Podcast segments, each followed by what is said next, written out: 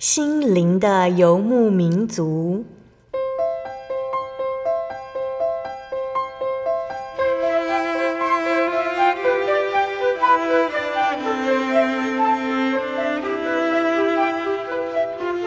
在这个谁都不管谁的后现代社会里，每个人的心灵都是游牧民族。成长的过程就是寻找的过程。每一颗漂泊的心灵，其实都在寻找生命的绿洲。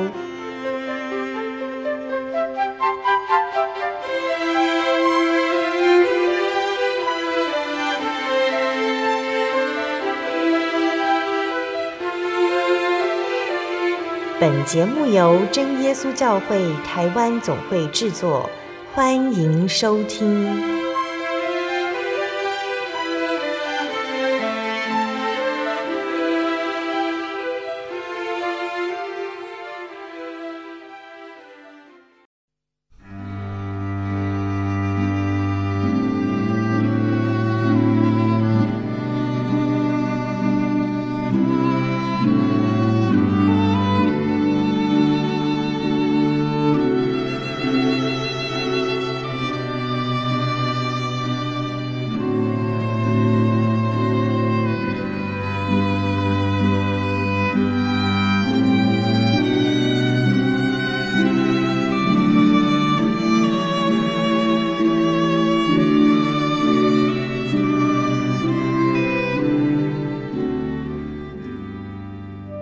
Hello，所在空中的听众朋友们，大家平安，欢迎收听心灵的游牧民族，我是贝贝，很高兴今天能够在空中和大家见面哦。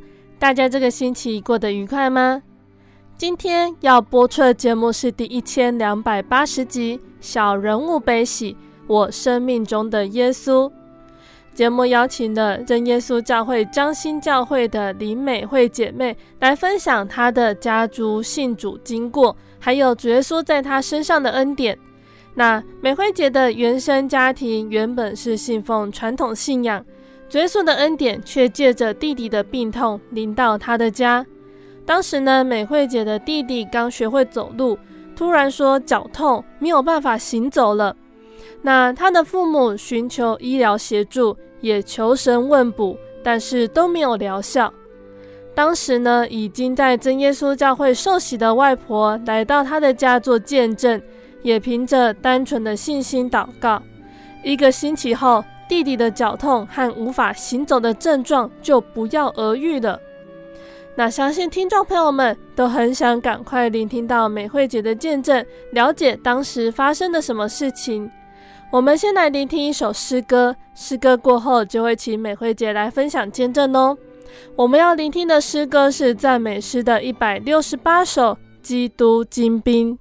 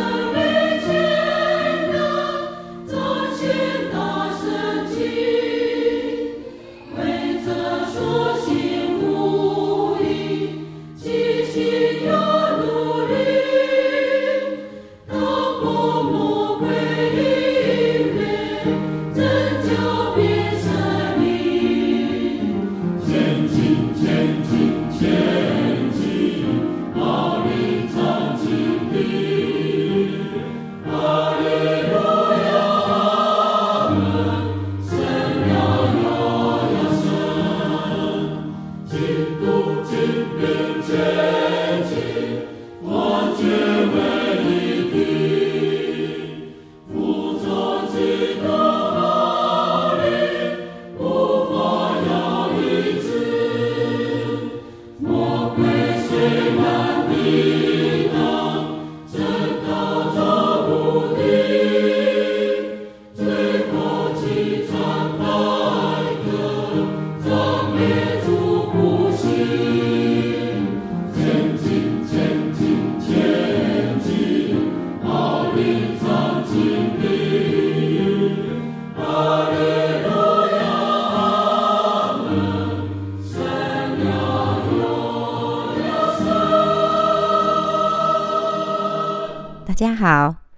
开始，我记得我在成长的过程当中，我一直就是我家就是一种传统的信仰啊。嗯，因为我小时候的印象啊，就是我们家常常啊晚上啊，呃，我的伯父啊，我大伯父啊，因为家里的不平安呐、啊，然后常常会有那种，那小时候不知道那是什么声音，嗯、然后晚上的时候就会有那种。嗯，脚的声音，然后我从小对那种声音，其实我是觉得我很害怕的，嗯、可是不敢说，心中的害怕不敢说，只是觉得我我们家那个大伯父，为什么他们家常常会有这种这种声音，很恐怖的声音，尤其是在晚上听起来更加的凄厉。是脚步声吗？不是，不是，它是一种乐器，然后好像是人家在。做法事的那种吹号角的声音，可是那种声音听起来不是很悦耳的声音，就是听起来很那种有一种阴森的感觉那种声音。所以从小这种，我对我家大伯父的那种，那他他们家那种常常晚上会发出那种声音，其实是充满的害怕的。那个时候大家都是住在一起吗？对，就是那种三合院啊、嗯、啊，然后我大伯父他们住在呃，就是。三合院，然后跟我们是对角的一个一个一个位置啊，所以他们家其实小时候住的地方，哪一家晚上或者是大家有发生什么事情，其实大家都知道的。那美惠姐家后来为什么要信耶稣呢？对，因为其实我们家是拜得很虔诚的，然后就是呃，在民国十九年的时候啊，我们家遇到了一件事情。就是我的弟弟，因为我我爸爸跟我父母生了六个小孩，然后我是排行第五，我下面还有个弟弟，然后其实这样子一天过了一天哦，然后日子也就这样过了。到民国十九年的时候啊，我的弟弟啊，他那时候他好像接近两岁。快两岁，一岁多的时候，一岁多的时候，然后他那时候刚刚学会了走路啊，然后已经会走路了。然后虽然走的还不是很稳，可是他已经可以行动自如。那有一天到我们家隔壁邻居玩耍的时候啊，突然就是整只脚都就是不不能走路，然后也没有说喊痛啊，就是。不会走路，就突然整只脚就不会走路。然后那时候我爸爸妈妈就想说：“哎，是不是去扭伤啊，或者是怎样？小孩子不会喊痛啊？”所以就带去给那个我们那时候鹿港镇上算是还算是有名的医生啊，我们比较信赖的一个医生带去呃去看诊。然后那个医生啊做了一些检查，都说这个小孩子脚没有。没有怎样啊，这个小孩子很好啊，脚没有受伤之类的啊，所以你们再带回去观察看看，结果还是一样啊，回到家还是一样，就是没办法走路，就是没办法走路。然后那个就是因为这件事情，让我们开始了那个接触到不同的信仰。那在认识耶稣之前，除了第一次去看诊、寻求医疗之外，还有寻求过其他什么样的帮助吗？对呀、啊，当然有啊。那去问神明啊，也没有什么结果。然后有带去给另外其他的医生看啊，也是也是都说没问题啊。所以那时候才想到说，在呃也是五十七年的时候，刚好是我们家阿嬷呃离世。然后那时候呢，嗯、呃，因为我爸爸一直都是在嘉义工作，所以那时候呢，我阿嬷的那个丧葬事宜呀、啊，大部分都是我的大伯父，哈、哦，大伯父在处理呀、啊。所以那时候啊，我们我的大伯父啊，就他平常就有一个跟他呃交情还不错的地理师。就是人家讲的风水师，然后呢，他们一起去看中了一块呃穴位，可是那个穴位就是一般就是人家地理师讲的那个斩官穴，那因为我爸爸是排行最小的，所以呃这些丧葬事宜啊，全部都是由由我大伯父来处理。所以他们当时看上这一个穴位的时候啊，我爸爸其实是不知道的。然后那时候呢，那个这个地理师啊，有有跟我大伯父表示说，如果那个长辈呀、啊，就是我阿妈要葬在这个穴位的时候啊，他会比较兴旺那个大房的子孙。嗯、那我大伯父当然就是大房喽。那我爸爸是排行比较小的，所以那个当时候地理师有说会比较兴旺大房的后代子孙。那相对的，就是说那可能哦也会有人会遇到灾难。可是那时候我大伯父就说，嗯，没关系，就他们商量之后，就一样将我阿嬷那个葬在那个他们看中那个穴位。所以那时候我弟弟那个脚突然不会走路的时候啊，才会去联想到这一件事情。所以那时候也不知道该怎么办。然后据我父母在描述的时候啊。就带我小弟去找医生，嗯，医生都说没有问题的时候，在回家的路上啊，就遇到我的舅舅。我的舅舅啊，就跟我爸爸说，啊，因为我们家里那时候是在办理阿嬷的丧事的，所以我舅舅就跟我妈妈说。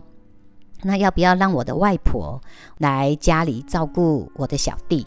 嗯啊、那时候我的外婆已经是受洗归入真耶稣教会的名下，那时候是真耶稣教会鹿港教会的早期的信徒哦，所以那时候我的外婆就在住在我们家的时候啊，常常用嗯单纯的信心，然后一直为我弟弟祷告。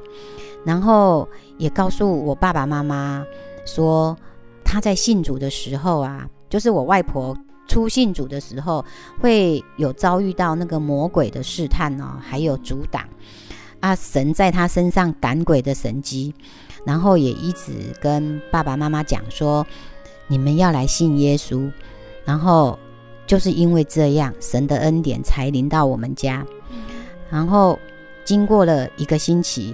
我我阿嬷出殡以后，我弟弟的脚自己就好了，也没有吃药，就这样好了。所以那时候这个神迹呢，就在我们家发生了。那时候我爸爸妈妈才会觉得说，嘿，真的有神。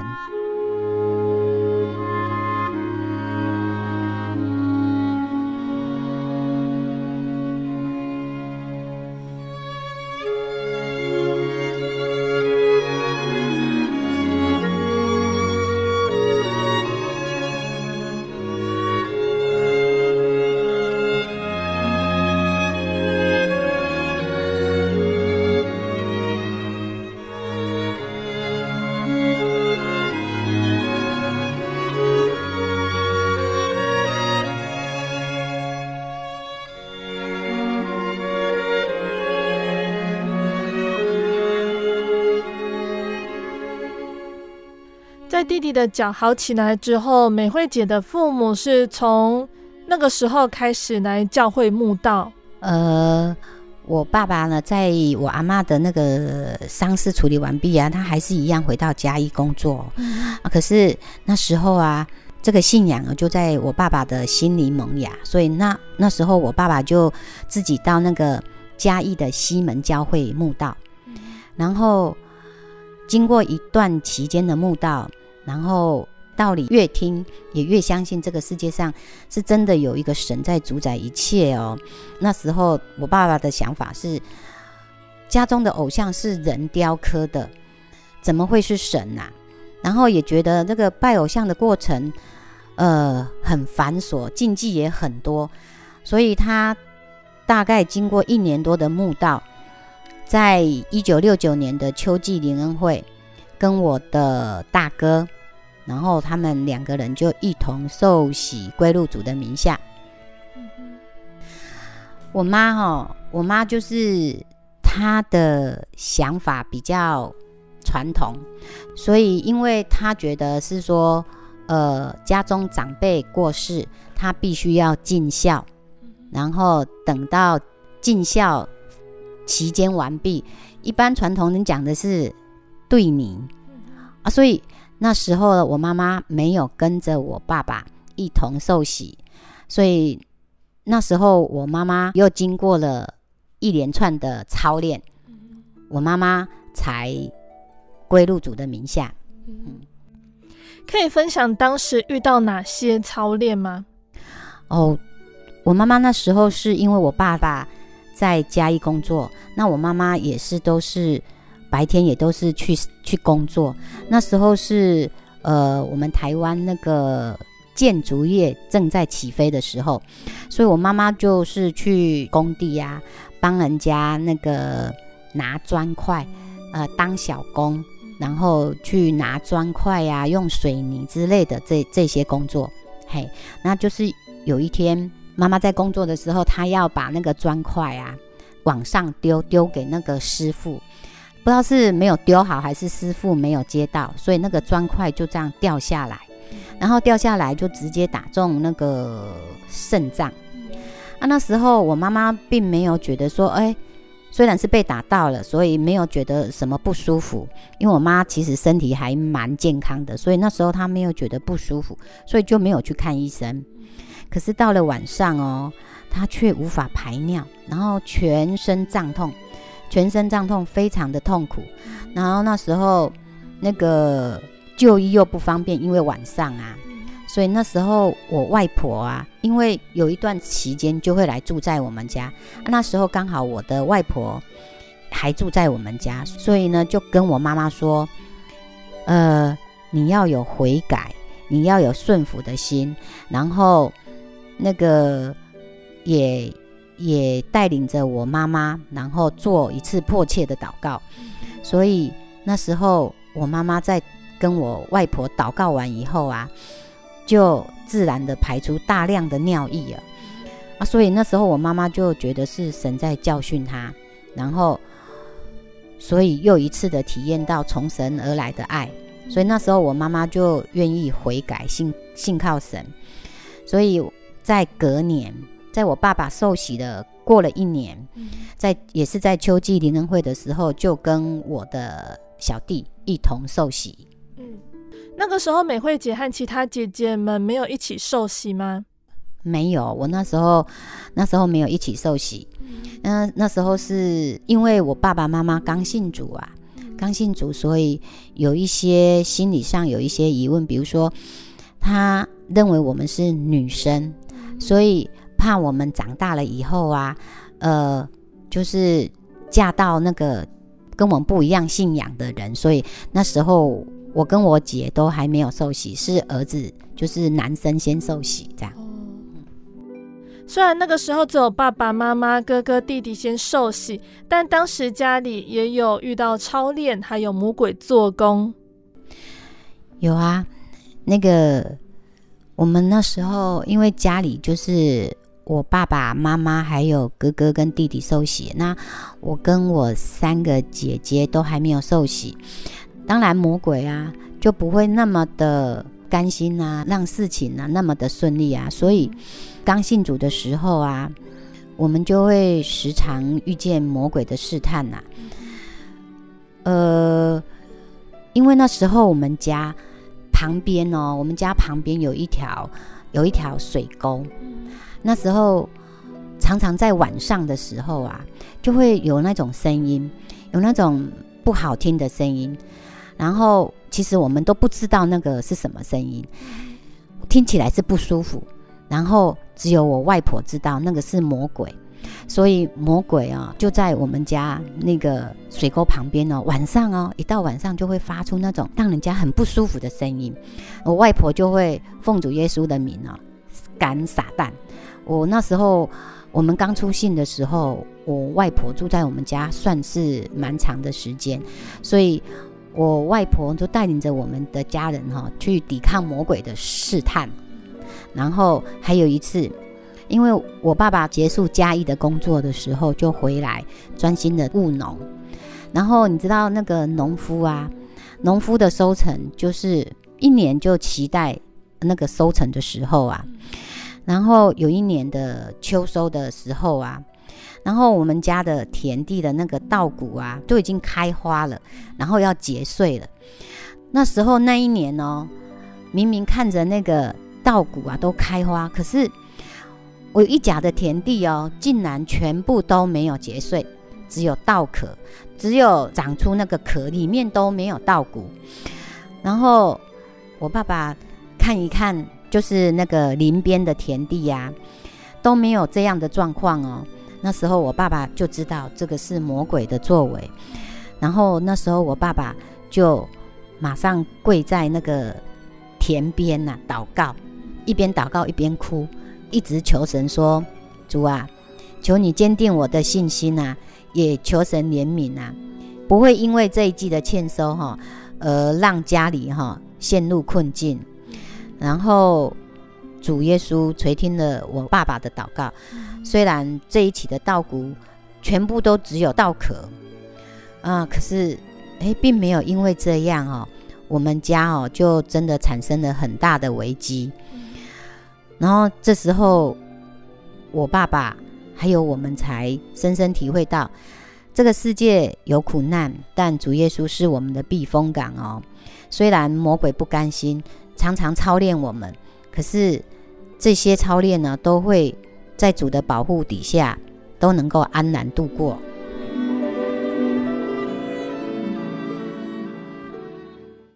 我对圣经的道理好有兴趣哦，可是又不知道怎么入门哎。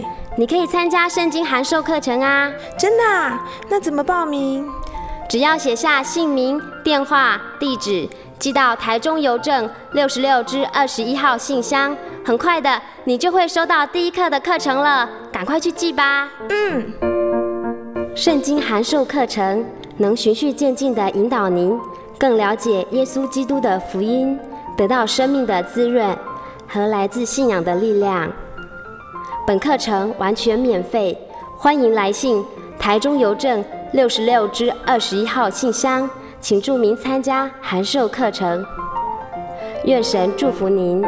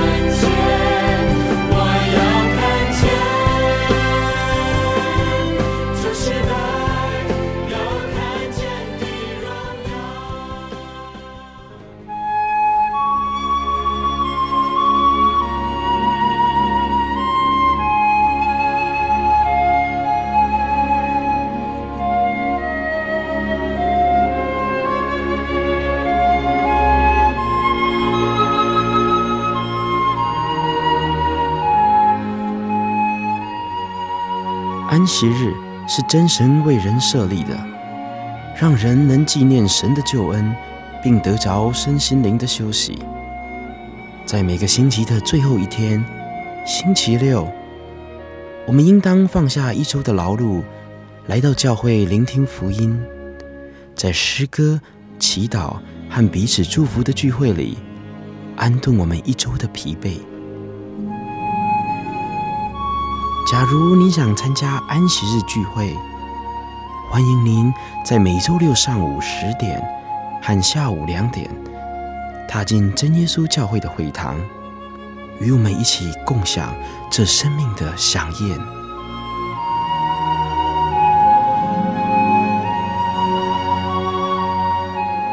真耶稣教会邀请您一同来参加安息日聚会。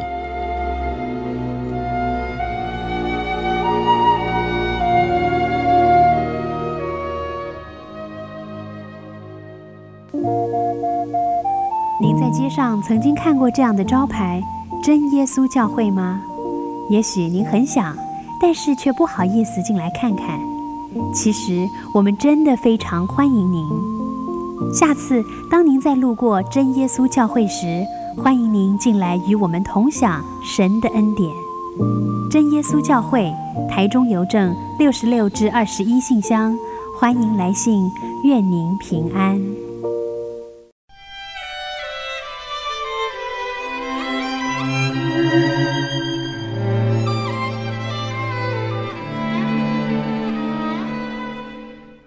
亲爱的听众朋友们。欢迎回来到我们心灵的游牧民族，我是贝贝。今天播出的节目是第一千两百八十集《小人物悲喜：我生命中的耶稣》。我们邀请了真耶稣教会张心教会的林美惠姐妹来到节目中，和我们分享她的家族的信主经过，还有追溯在她身上的恩典。那节目的上半段，美惠姐和我们分享到她的家庭因为弟弟的病痛。认识了耶稣，信仰带给他们家庭的改变。节目的下半段，美惠姐还要继续和我们分享，在她自己身上还有哪些恩典呢？欢迎听众朋友们继续收听节目哦。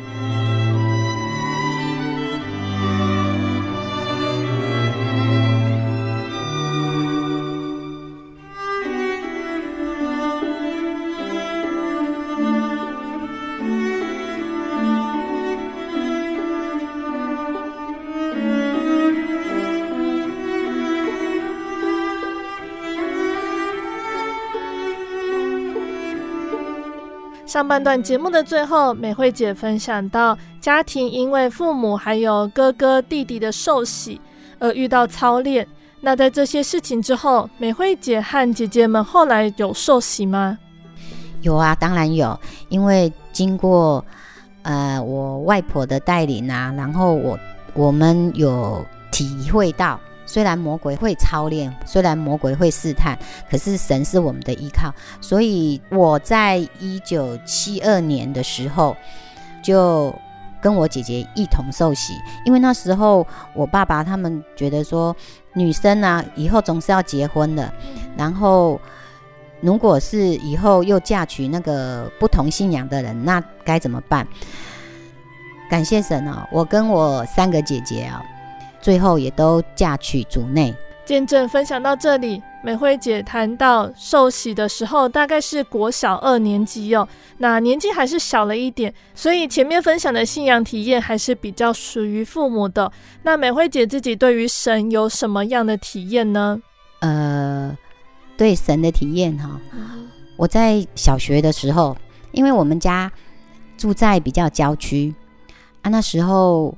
就是家里也没有订报纸，所以那时候有一个习惯了，就是在放假的时候啊，会去那个鹿港镇上去买报纸啊。有一个星期日的早上，我就自己自告奋勇说我要去买报纸，结果就骑呀骑呀骑，骑到那个鹿港镇上的时候啊，因为。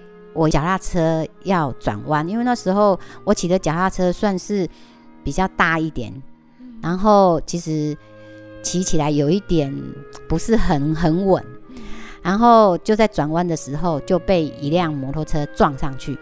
我撞上去，其实那时候是没有感觉的，只是觉得说没有感到害怕，没有感到害怕，只是觉得说，哎，奇怪，怎么我好像是整个人往上飞呀、啊，往上飘起来那种感觉。虽然是被摩托车撞上去，那个撞击力其实还蛮大的。那时候感觉说，为什么奇怪？我被撞了，然后身体是往上浮起来的。结果等我一回过神的时候，其实脚踏车是压在我的身上的。压在我的身上的时候啊，那个人也赶快就帮我把脚踏车扶起来。那时候看一看，哎，我身上哦完全一点伤都没有。连擦伤也没有，那脚踏车也好好的。那时候回过神来的时候，哎，怎么会这样？我明明不是被撞了吗？为什么身上都没有一点点的伤？那时候才觉得，哎，我刚才那个身体浮上来的那种感觉是，是好像是有人把我拖着，轻轻的放下来的。那还有谁可以呢？就是神嘛。那时候我才第一次感觉到，哎，真的有人在保护我耶。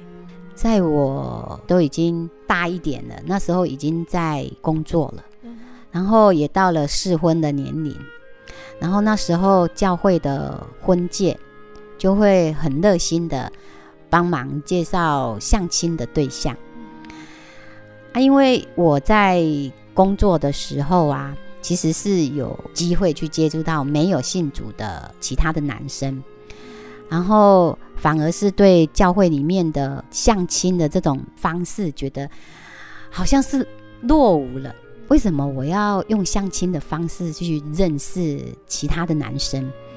然后就会对这种相亲的方式是有一点排斥的。然后可是家人还蛮关心这件事情，然后就有一个机会。然后教会的婚介、婚姻介绍啊的姐妹呀、啊，又来说要相亲的对象，然后那时候我就觉得很烦，可是其实还不大敢违背父母的那种心意，所以就很勉为其难哦，有去相亲一次，然后其实那个相亲的过程不是那么的 OK 啦，所以 也就不了了之。然后过了不知道多久，那日子也就这样过。不知道过了多久，又有婚介要帮我介绍相亲的对象。啊，那时候那种排斥的那种心呢、啊，还是存在的，还是会觉得我一定要透过那种相亲的方式去认识男孩子嘛。啊，可是还是一样不敢违背那种父母的那种心呐、啊。所以有一天晚上就跟神祷告。我记得那时候是好像是二月中还是二月底，嗯，然后我就跟神祷告，我就说：神啊，这种相亲的方式其实我不喜欢这种相亲的方式。可是如果是你觉得我应该要结婚了，然后这个要跟我相亲的这个男生，如果是神你所喜悦的，就请你安排，哈。在三月底之前，然后安排一个男生，然后这个男生哦，让我看了哦，不会讨厌这样，我就这样跟神祷告，我还跟神呃限定时间，我说要在三月底，如果是你的意思，那我就顺服。结果我这个心思哦，我通通没有跟任何人讲哦，因为这种事情我们也不好意思跟父母亲讲，所以通通没有跟别人讲啊，怎么会知道？就真的在三月中，真的跟我讲说有要帮我介绍一个相亲的对象，而且那一天是相亲的日期是在星期六，因为那时候没有周休二日，星期六我还是在上班，所以那时候我就会觉得，为什么要要在我上班的时间，然后下班又赶快回去相亲？可是那天虽然不是很情愿。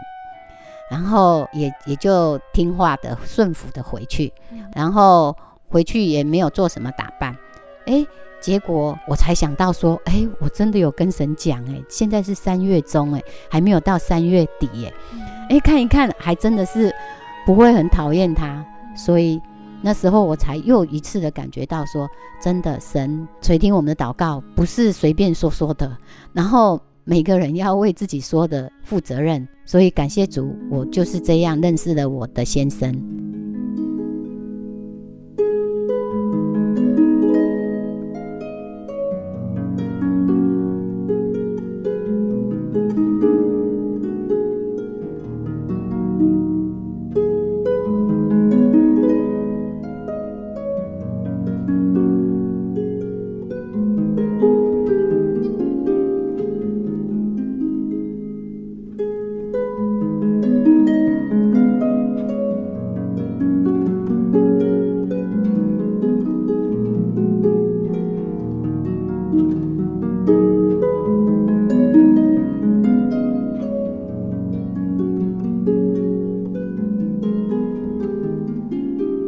接下来美惠姐要分享的是属于她的家庭部分的见证呢。那期待听众朋友们可以从美惠姐的见证中得到造就哦。嗯，有一次就是那时候我已经结婚了，那也已经有三个小孩了。然后有一天早上，因为我先生是在公司是当业务，然后他平常的工作是负责规划，还有完工之后的收款。然后有一天我先生要上班，他其实他有一个习惯，他就会把他那个收来的支票夹在他的那个记事本里面，他的记事本其实还蛮厚的。然后他那一天也一样。他就把他收来的支票就夹在记事本里面。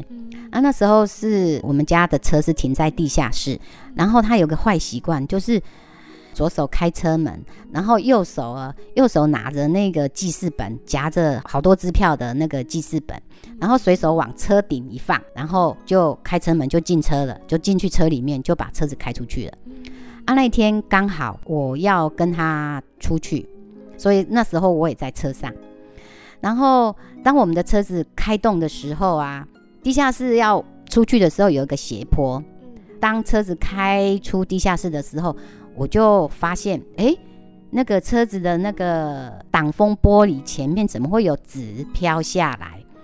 那时候我不知道那是什么，因为我不知道我先生有收款，有收了支票。然后我先生也没有发现，也没有察觉到那是什么东西，所以车子就继续往前开。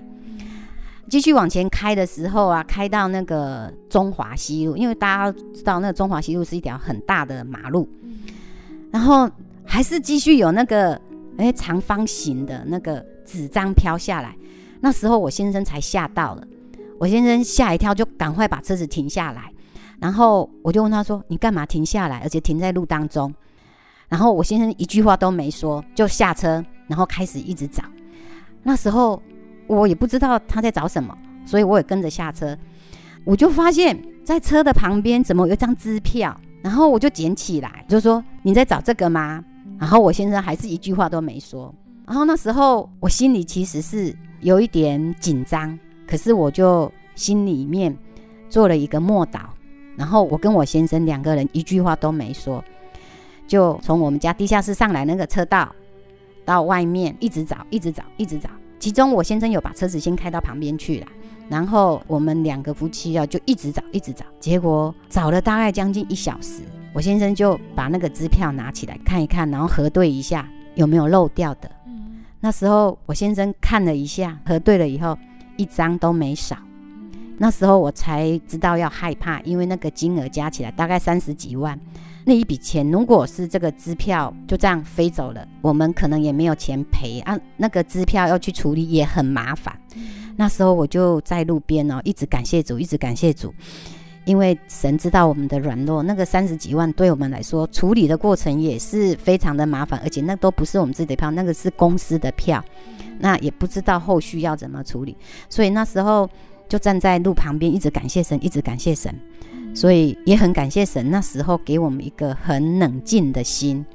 我也没有责备我先生，当时心里面只是想说，求主耶稣怜悯，让我们把那些支票全部都找回来。所以这件事情让我来讲哦，我也感觉到说，哦，真的是有神在帮助我们。神知道我们的软弱，神知道这些钱对我来说是我们承担不起的。这样，然后，嗯、我现在要讲，就是我在怀孕到我生我大儿子的中间的一些过程。因为我长得比较娇小，所以其实神啊爱护我，他知道我长得比较娇小，所以在我怀孕的过程，其实是没有人家所谓的一些呃怀孕期间的那种不舒服的感觉。可是就是也因为这样。妈妈长辈们都会觉得是说，哦，那个怀孕的期间啊，要多吃一些有营养的东西，供给孩子的养分。我蛮听话的，只要是对孩子有帮助的，我都会我都会去吃。所以因为这样哦，造成胎儿的体重对我这个娇小身材的人来讲，其实是有一点压力的。所以在生产的那个过程啊。其实是很很难熬的。所以我在预产期前半个月就已经开始了生产的那个、那个、那个过程，因为觉得不是很舒服。然后可是去看了医生，医生跟我讲说还还好还好，所以我还是继续上班，直到我过了预产期，然后才开始真正的进入了那个生产的过程。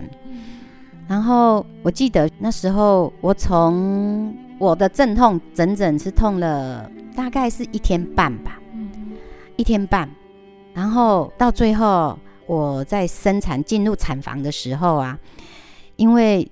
孩子胎儿其实有一点大，所以生产不是很顺利。然后那时候我的妈妈就整夜哦陪着我哈，然后她我在产房里面，然后她在那个产房外面，她就整夜就是为我祷告。然后我在里面多久，她就祷告多久。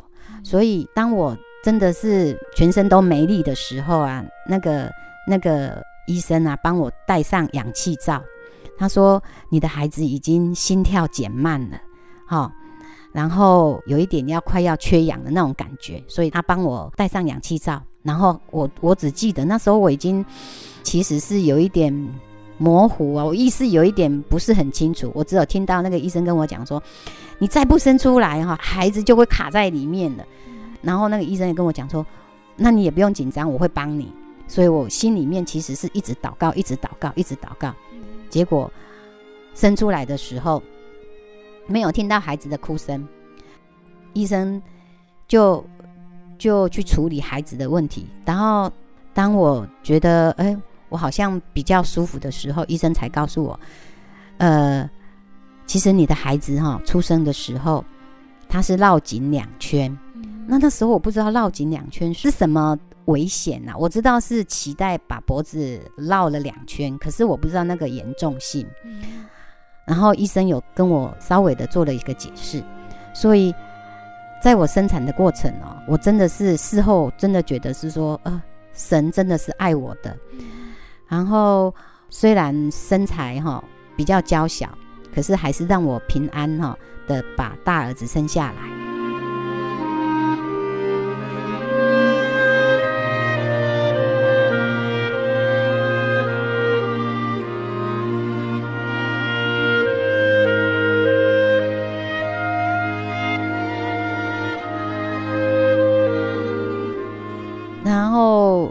生产完我们就回家，那时候也没有说呃要在医院里面住多久。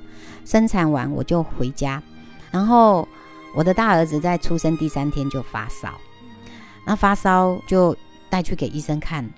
那以我们现在说，孩子一出生发烧就可能要住院了啊，那时候可能是医疗没有那么的先进，所以。也只有看一看，让我们把药带回来喂而已。所以后续呢，那个其实我大儿子一出生，呃，那个身体不是很好，常常就是呃呃生病啊，然后都不喝奶，一瓶牛奶要喝大概两个小时，喂到小孩哭，我也哭。然后我那时候是因为需要工作的关系，所以我就把小孩子托给我二姐带。然后我二姐说，我从来没有带过这么难带的孩子。然后有一次又生病，我就带孩子去急诊，就在医院里面打电话跟老板说，哦，我因为要照顾小孩子，所以就是不能继续再工作。也就是因为要照顾照顾小孩子啊，所以就把我原本的工作都辞掉，自己专心照顾小孩子。然后照顾的过程啊，也是常常生病。还有一次。他就是一直烧不退，他不是烧很高，都大概三十八度一、三十七度半、三十八度，就是在这边吃药也没什么效果，都没有退烧。结果又带去检查，医生才跟我们讲说，那个就是呃什么夏季热，需要二十四小时待在冷气房。所以其实，在照顾小孩子这个过程当中啊，我都会。在觉得你不知道该怎么办，因为我们也是新手妈妈，所以不知道怎么办的时候，都会跪下来祷告，求主耶稣怜悯。然后虽然祷告以后，小孩子的症状还是一样，可是就比较有那种信心呐、啊，然后还有比较有那种力气继续接下来的工作。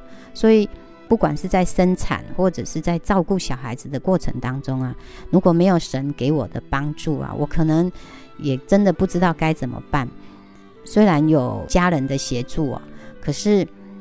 终究是自己的小孩，那种心情是不一样的，会很担心、很焦虑。可是神当中给我的很大的力量，从我的信仰过程当中，也一直让我知道说，有神可以让我依靠。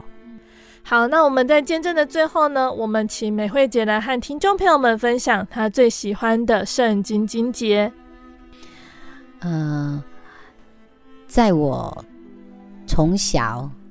然后到我长大，到我结婚，然后喂养、教育小孩子的过程当中呢，其实呢，我一直都是有一首诗在我的心里当我的依靠，那就是呃诗篇二十三篇。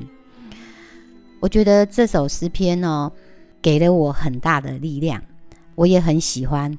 那我现在就。把二十三篇的第一节到第六节来念一次。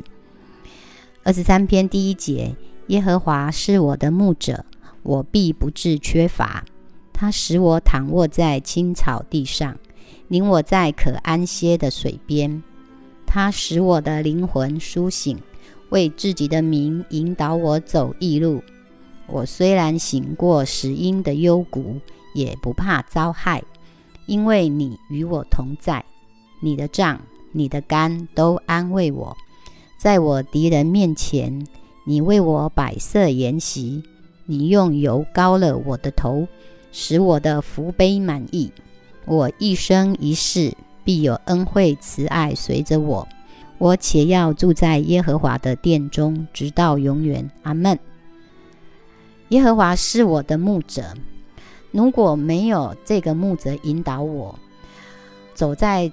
这一条信仰上面，在我上班的时候，其实是可能就因着同事之间或者是朋友之间，可能就没有在主的道路上了。可是感谢主，让我知道耶和华是我的牧者，我是他的小羊，所以呃，牧者引我到哪里，我都是很安全，我对他有信心，所以我虽然会行过死荫的幽谷，我也不怕遭害，因为我知道神会为我摆设筵席，他会为我处理一切事情，不但保护我，还会使我的福杯满溢。所以这首诗歌是我从小就很喜欢，而且陪着我人生很多低潮或者是困境的时候陪我走过的一首诗歌。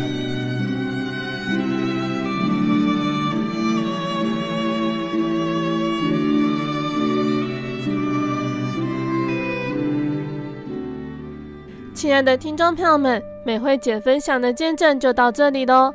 期盼今天的见证可以让大家明白主耶稣的慈爱，有机会一定要来认识主耶稣哦。那在节目的最后，贝贝还要再来和听众朋友们分享一首诗歌。这首诗歌是赞美诗的四百五十二首，我愿常见你。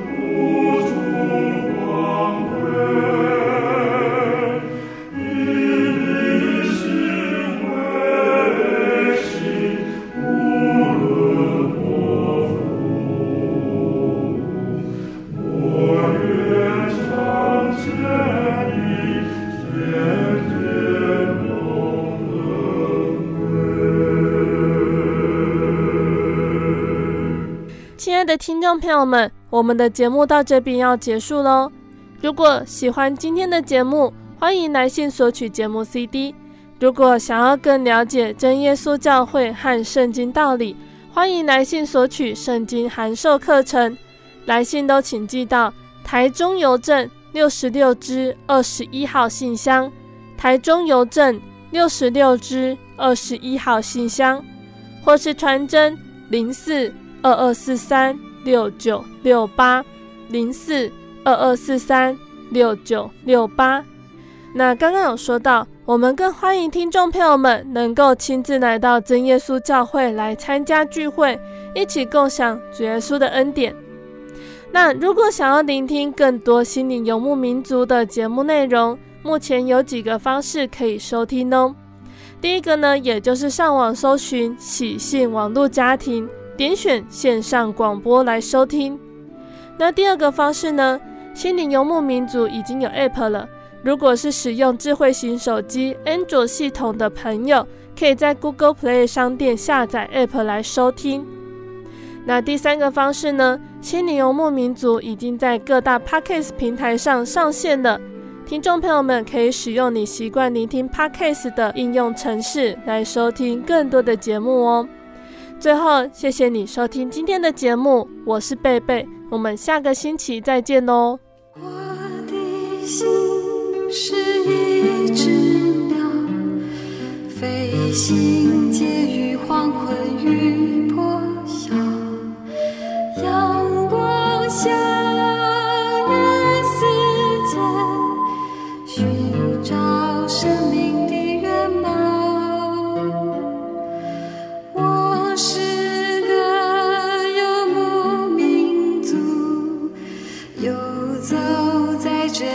乡的小路，